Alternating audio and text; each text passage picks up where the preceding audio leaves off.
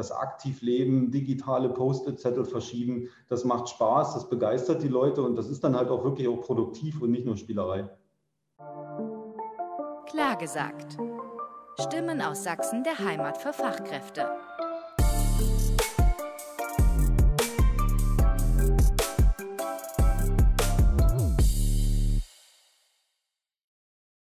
Ja, weiter geht's mit unserer Reihe, in der wir fragen Arbeit und Corona. Wie sieht es in sächsischen Unternehmen aus? Und heute freuen wir uns mit Enrico Dressler zu sprechen. Das ist der Geschäftsführer von Smart Events, ein Spezialdienstleister für neue Event-Technologien. Hallo Enrico Dressler. Ja, guten Tag. Willst du vielleicht mal kurz erklären, was macht dein Unternehmen? Was habt ihr vielleicht so im Portfolio? Ja, sehr gerne. Also mein Name ist Enrico Dressler, ich bin Geschäftsführer der Smart Events GmbH. Wir sind noch als Smart Events relativ frisch. Wir sind als GmbH letztes Jahres gegründet worden. Die Erfahrung, äh, warum wir jetzt gerade äh, sehr viel zu tun haben, basiert aber darauf, dass wir seit 2003 Veranstaltungstechnik machen. Wir sind dort vor allen Dingen mit dem Fokus auf Bild- und Medientechnik und IT unterwegs gewesen, haben viele Veranstaltungen im B2B-Kontext, Messen, Tagungen, Veranstaltungen gemacht und haben uns mit Smart Events einen digitalen Brand gegönnt, der eben letztes Jahr ausgegründet wurde und der uns die Möglichkeit gab, äh, dieses Jahr vor allen Dingen nochmal ganz neue Wege zu beschreiten, die nicht ganz unerfolgreich waren. Das klingt nach einer rechtzeitigen Ausgründung. War Corona denn da so ein bisschen der Anstupser oder äh, war das schon vorher der Plan, sich da so hm. digital eventmäßig aufzustellen? Ja, tatsächlich gibt es diesen Brand, diese Marke seit fünf Jahren schon. Wir haben vorher uns ähm, aus heutiger Sicht fast schon sehr klassisch mit äh, Touch-Applikationen beschäftigt, Events-App, halt alles, was bei Veranstaltungen so ein bisschen Stufe 2 ist zu dem Thema. Und äh, dann kommt äh, dieses berühmte, äh, wer hat die digitale Transformation geleitet? Der Chef oder Corona. Und da kommt natürlich auch Corona zum Tragen. Ähm, es ist sehr typisch für die Branche. Die meisten werden es hoffentlich schon mitbekommen haben, dass leider die Veranstaltungstechnik natürlich auf trockenem Boden steht seit März letzten Jahres schon. Ähm, wir haben das natürlich auch in irgendeiner Form nicht akzeptieren können, hatten dann durch Smart Events natürlich auch gute Gene, das Ganze sofort zu drehen, haben im April eine Softwareplattform gescoutet, die nach unserer Meinung heraus ähm, dieses Veranstaltungsverhalten im virtuellen Raum gut abbietet, äh, abbildet. Und äh, das führte dazu, äh, dass wir aufs richtige Pferd gesetzt haben und ein sehr, sehr steiles Wachstum hinlegen konnten, weil, na klar, jeder macht seine Veranstaltung jetzt im virtuellen Raum und diese Plattform bot die Grundlage dafür, ähm, quasi das äh, systematisch anzugehen und auch die Leute zu motivieren, ähm, Veranstaltungen wieder abzuhalten, wenn sie nur im Internet sind. Was macht denn die Plattform anders und besonders? Kannst du das vielleicht kurz beschreiben? Ähm, ja, also ähm, ich denke, die üblichen Videokonferenzmittel sind bekannt. Ich nenne jetzt mal Zoom, Cisco oder Microsoft Teams, das ist jetzt im Moment sehr beliebt.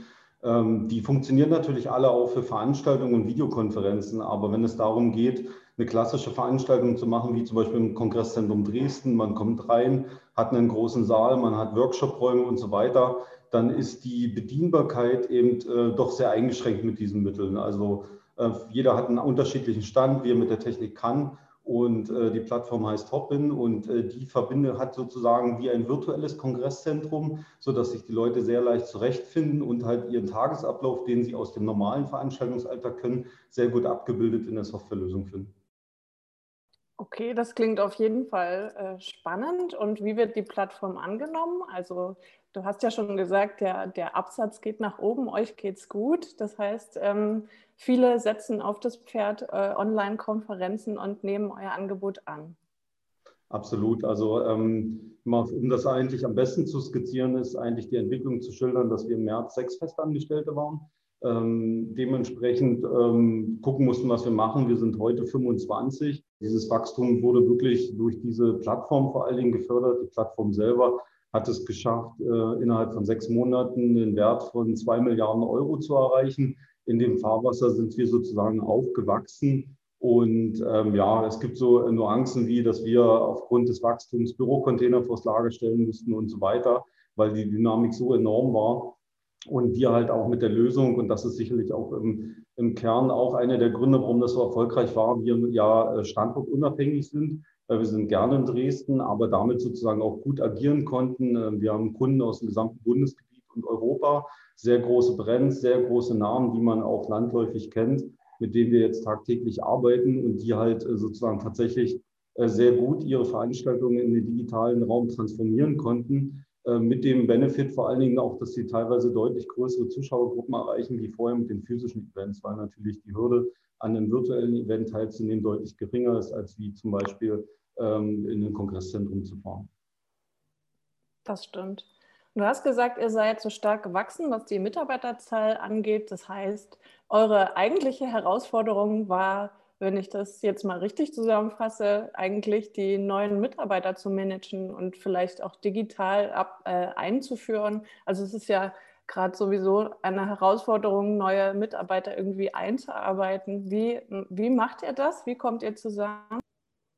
Ja, also wir haben natürlich einen, einen Standortvorteil, der auch im Kern daran liegt, dass Corona war. Wir können natürlich relativ gut auf Veranstaltungstechniker zurückgreifen. Dadurch, dass viele sehr, sehr unbeschäftigt sind, gab es einen hohen Willen, gerade aus äh, diesem Kreis, äh, sich dem Thema zu widmen. Wir waren eh schon eben durch unsere Aufstellung im AV-Bereich sehr computer- und IT-affin geprägt, aber nichtsdestotrotz, ähm, es war, das heißt ja immer so schön, Transformation ist eine Riesenaufgabe, die haben wir tatsächlich auch im Herbst hinter uns gebracht vor allen Dingen halt auch in einer sehr engen Taktung. Das war eigentlich fast noch eine größere Herausforderung, als die Leute mitzunehmen, als dass halt ähm, ja immer eine große Unsicherheit seit letzten Jahr besteht und das gilt ja bis heute fast Stunden aktuell. Wie wird es weitergehen? Äh, wie kann man sicher planen und so weiter? Und gerade im Herbst letzten Jahres setzte dann so eine Erkenntnis ein, oh, das wird uns noch eine Weile begleiten, sodass wir auch wirklich sehr kurzfristig sehr große Veranstaltungen hatten und dort ähm, nicht nur den Transformationsprozess intern hatten, sondern äh, man auch mit aufgrund dieses Themas so ein bisschen die digitale Transformation der Kunden auch äh, in die Hand nehmen musste. Wie kategorisiert man das? Wie spielt die Technik mit? Wie transformieren wir die Veranstaltung so, dass sie auch im virtuellen Raum gut funktioniert? Ich denke, das war neben dem mit den Mitarbeitern, was sicherlich auch eine große Aufgabe war, auch noch ein sehr großes Aufgabenfeld.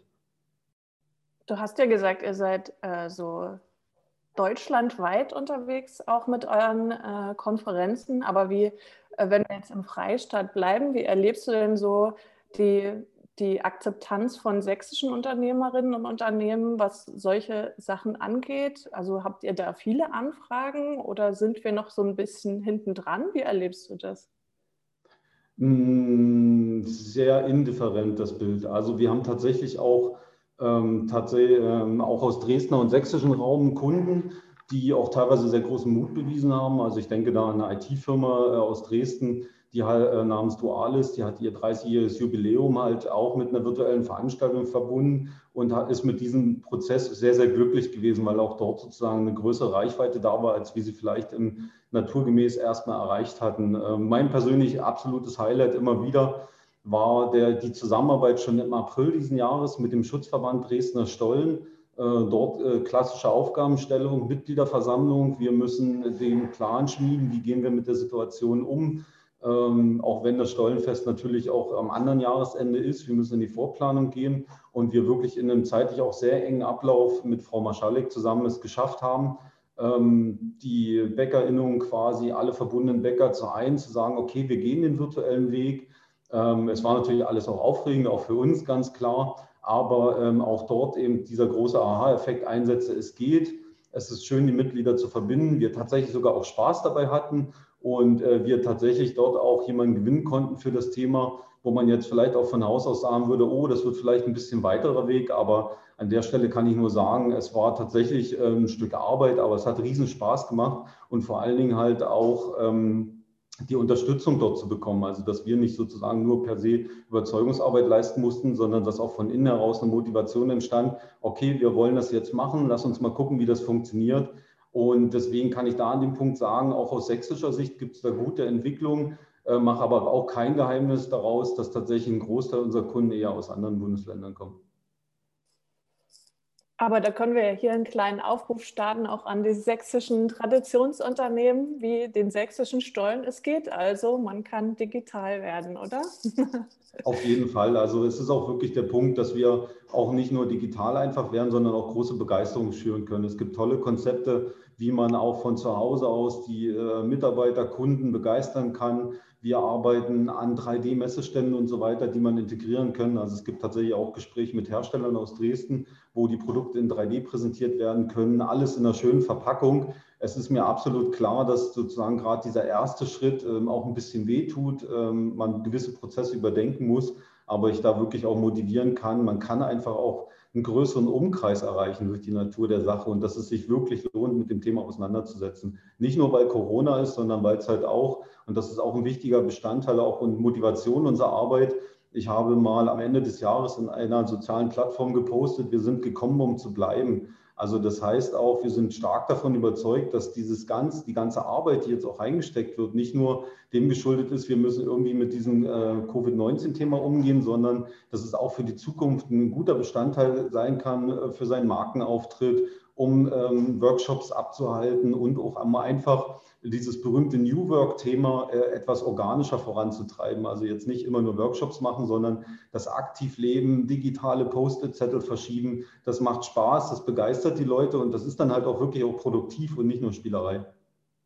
Da ist ja auch gleich die Frage, was könnte die neue Normalität werden? Was, was findest du sollte bleiben, auch wenn Covid äh, geht und wir uns endlich von dieser Pandemie und der Schockstarre, in der wir uns ja auch irgendwie befinden, befreit haben. Aber es gibt ja auch viele gute Dinge, die äh, wir herausgefunden haben. Du hast ja so viele Beispiele gerade genannt. Was findest du denn darf gerne bleiben und so beibehalten werden, wenn die Krise bewältigt ist? Zumindest sagen wir mal diese Krise.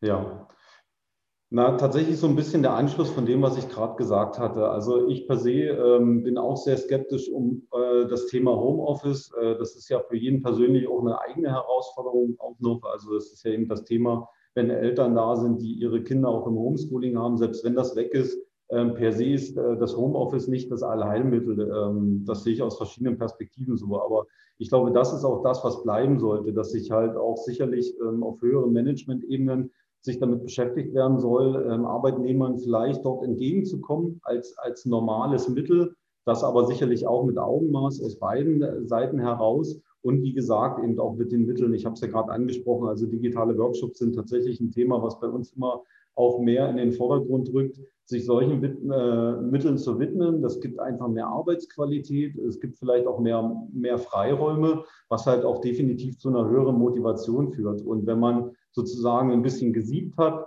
ähm, das, was nicht so gut lief, dann außen vor lässt, aber diese Mittel versucht, äh, sukzessive organisch in seinen Arbeitsalltag zu integrieren. Ich glaube, das wäre eine große Motivation auch in der Post-Corona-Ära quasi. Habt ihr dafür für euch und eure Mitarbeiter eine Lösung gefunden, äh, wie man so flexibel arbeiten kann, mal abgesehen von Homeoffice? Es geht so um Kinderbetreuungszeiten und so weiter. Und wie erlebt ihr die Unter Unterstützung von der Politik eigentlich?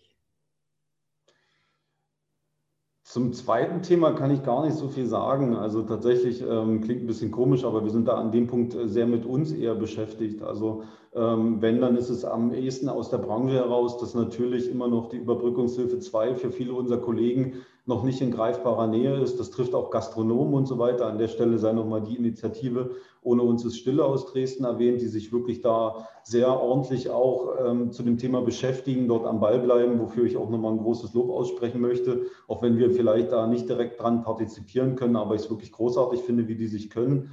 Ähm, das ist sicherlich das, wo ich dann denke, da sollte man weiter auch sein Augenmerk drauf machen, weil tatsächlich die Situation in vielen, bei vielen unserer Kollegen echt kritisch ist, aufgrund dessen, dass die Zeit einfach weiterläuft.